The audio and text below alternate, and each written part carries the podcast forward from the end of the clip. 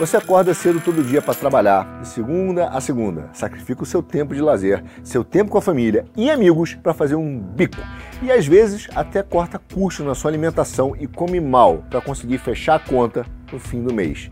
E quem sabe guardar algum cascalho, ou para se aposentar no fim da vida, ou talvez pelo sonho da casa própria. Agora imagina que, do dia para a noite, os frutos desse trabalho todo podem ser tirados de você sem aviso ou justificativa, porque os verdadeiros donos do seu dinheiro decidiram que as suas crenças, a sua religião ou cosmovisão são problemáticas. Ah, isso mesmo, amigo. Agora você deve estar pensando, lá vem mais uma teoria da conspiração, mas não tem nada de teoria conspiratória não.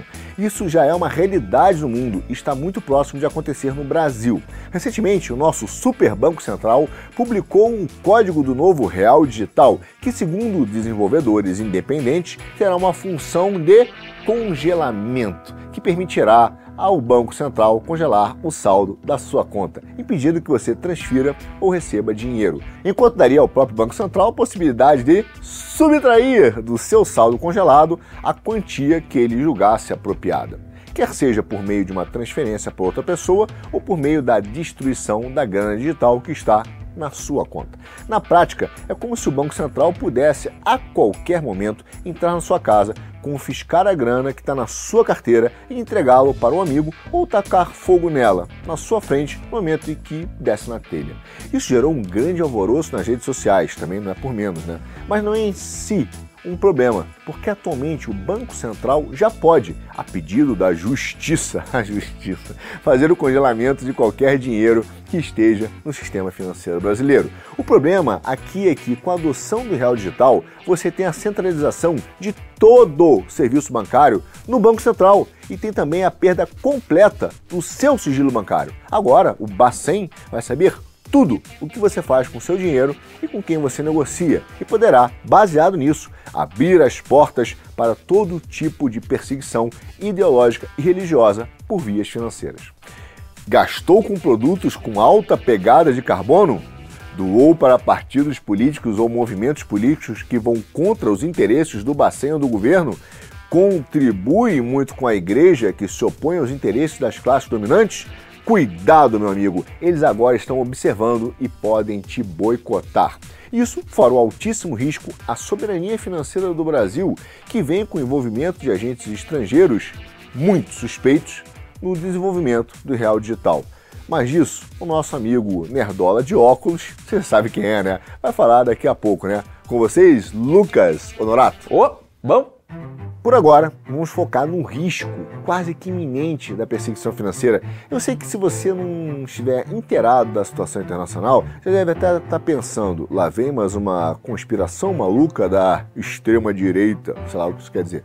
Mas acontece, meu amigo, que no mundo todo, em especial em países desenvolvidos, onde a economia já foi majoritariamente digitalizada, diversos governos e bancos privados, com respaldo legal desses governos, estão confiscando dinheiro do cidadão comum por conta de divergências ideológicas. Aqui vão alguns exemplos. O reverendo anglicano Richard Fortegrill teve sua conta bancária encerrada após dar uma opinião negativa acerca da teoria queer e da imposição da pauta trans às crianças. Também na Europa, o ativista pró-liberdade de expressão Nigel Farage teve sua conta do PayPal, outra Big Tech, bloqueada. Teve também o caso de uma organização cristã beneficente que trabalha na Nigéria acolhendo vítimas de perseguição e violência religiosa perpetrada por facções violentas que usurpam a autoridade do governo e tomam territórios de vilarejos pacíficos dia após dia. A organização não atende apenas cristãos, mas também acolhe muçulmanos e prioriza cuidar das vítimas mais vulneráveis que não teriam condições de pagar para serem atendidas em hospitais particulares. Ainda assim, a organização é por muitos considerada tolerante está sem a menor justificativa tendo suas contas bancárias encerradas no Reino Unido. No Canadá, governado por Trudeau, sempre ele, né? Amigo do nosso presidente Lula, diversos caminhoneiros que protestavam contra certas medidas estatais também tiveram suas contas bancárias bloqueadas. Existe até mesmo depoimentos de funcionários de bancos como o Santander relatando que, internamente, funcionários militantes pressionam a gerência pelo fechamento de contas bancárias dos malditos infiéis que não creem na histeria woke. Esses são só alguns dentre vários exemplos, como o da organização pró-família Families Needs Fathers e do ativista conservador Colin Mayer com a HSBC, a organização cristã Core Issues Trust e a International Federation for Therapeutic and Counseling Choice com Barclays Bank. E da doutora Leslie Sowers, ativista pela igualdade de gênero, que cometeu, atenção, o horroroso crime de discordar da teoria queer, como o reverendo anglicano citado anteriormente e teve sua conta do Royal Bank of Scotland cancelada. Existe, na maior parte dos países em que esses casos aconteceram, legislações como a Lei de Igualdade do Reino Unido, que proíbem a discriminação de clientes com base em crenças religiosas e filosóficas, mas os bancos conseguem driblar a lei ao omitirem o motivo do bloqueio de contas. Até então, em apenas um desses casos, os bancos tiveram que arcar com consequências negativas. Foi o caso do banco britânico Barclays Bank, que concordou em pagar uma multa de 20 mil euros ao Core Issues Trust. Isso ocorreu porque um grupo de juristas cristãos chamado Christian Legal Center se organizou para tomar ações judiciais contra o abuso do banco. Além dessas ações, grupos como Christian Concern estão promovendo campanhas que incluem o envio de e-mails em massa de clientes cristãos aos seus bancos, levantando questionamento sobre esse tipo de bloqueio. O pior, meu caro, é que hoje em dia, possuir uma conta no banco não é mais uma opção, e sim uma necessidade. Sem conta bancária, fica quase impossível receber pagamentos, e sem receber pagamentos, fica muito difícil fazer coisas como, sei lá, pagar suas contas, o aluguel, além de comprar comida.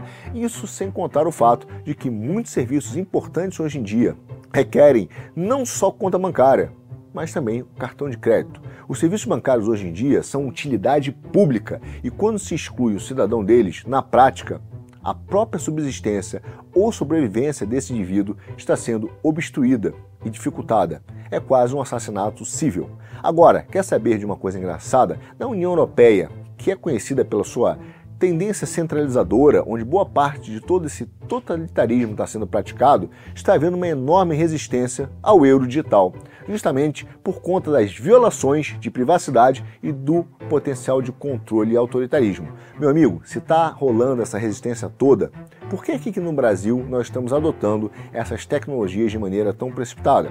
E ainda vou além. Se lá fora, onde a aplicação da lei é mais rígida, onde há, na teoria, maior concorrência no sistema bancário, esses abusos já acontecem em inúmeros casos, imagina aqui no Brasil, onde nós temos movimentações e um sentimento claramente anticristão considerado grave até pelo próprio consórcio jornalístico acontecendo dentro do governo. E o próprio governo está prestes a centralizar o controle dos serviços financeiros nacionais por meio desse novo real digital. Olhando dessa forma, a combinação desse cenário global com essas movimentações anticristãs e a capacidade de controle e abuso pelo real digital é uma coisa verdadeiramente preocupante. Esse tipo de cenário não é explicitamente violento, como o da perseguição de Roma aos cristãos, ou mesmo como o atual cenário da Nicarágua, mas pode se tornar igualmente letal, até porque atualmente é por meio do dinheiro e normalmente por transações eletrônicas que nós recebemos os nossos salários, pagamos nossas contas, aluguéis e compramos a comida que é vital para a nossa sobrevivência. E se o seu dinheiro é bloqueado, se o seu acesso ao sistema financeiro e a sua conta bancária é restringido, na prática você está tendo seus meios de subsistência retirados, o que no fim pode literalmente acabar com a sua vida. E isso tudo sem a necessidade de escandalosa violência e derramamento de sangue que os perseguidores menos sofisticados do passado utilizavam. Por enquanto, isso não está acontecendo totalmente aqui no Brasil, mas se acontecer, é melhor que nós já estejamos organizados em grupos como o dos juristas do Christian Legal Center, ou até mesmo uma campanha de questionamento via e-mail como a da Christian Concern. Quem sabe a organização e a pressão popular não gera algum efeito, né? Mas essa é uma das possíveis soluções para apenas um dos problemas que surgem nessa conjunção de fatores.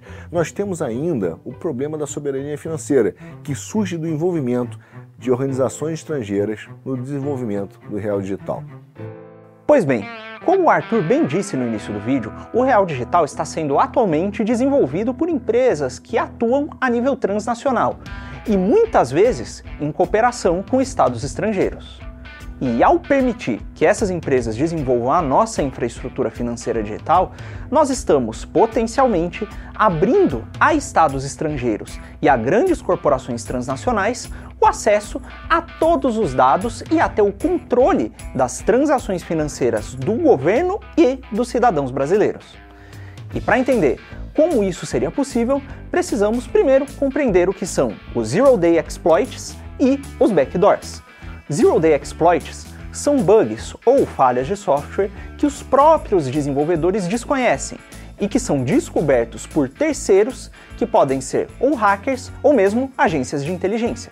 Já os backdoors são acessos ocultos que burlam os sistemas de segurança do software, normalmente deixados propositalmente pelos desenvolvedores para que eles possam ter acesso privilegiado ao programa que eles mesmos desenvolveram.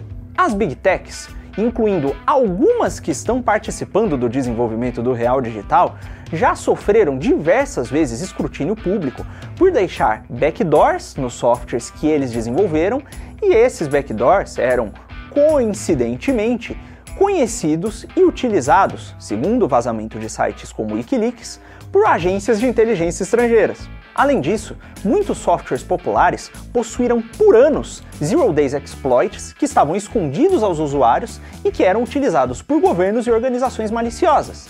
E segundo matérias do jornal The Guardian, muitas dessas empresas contribuíram ativamente por meio dos produtos que desenvolveram para ao menos um esquema de vigilância global.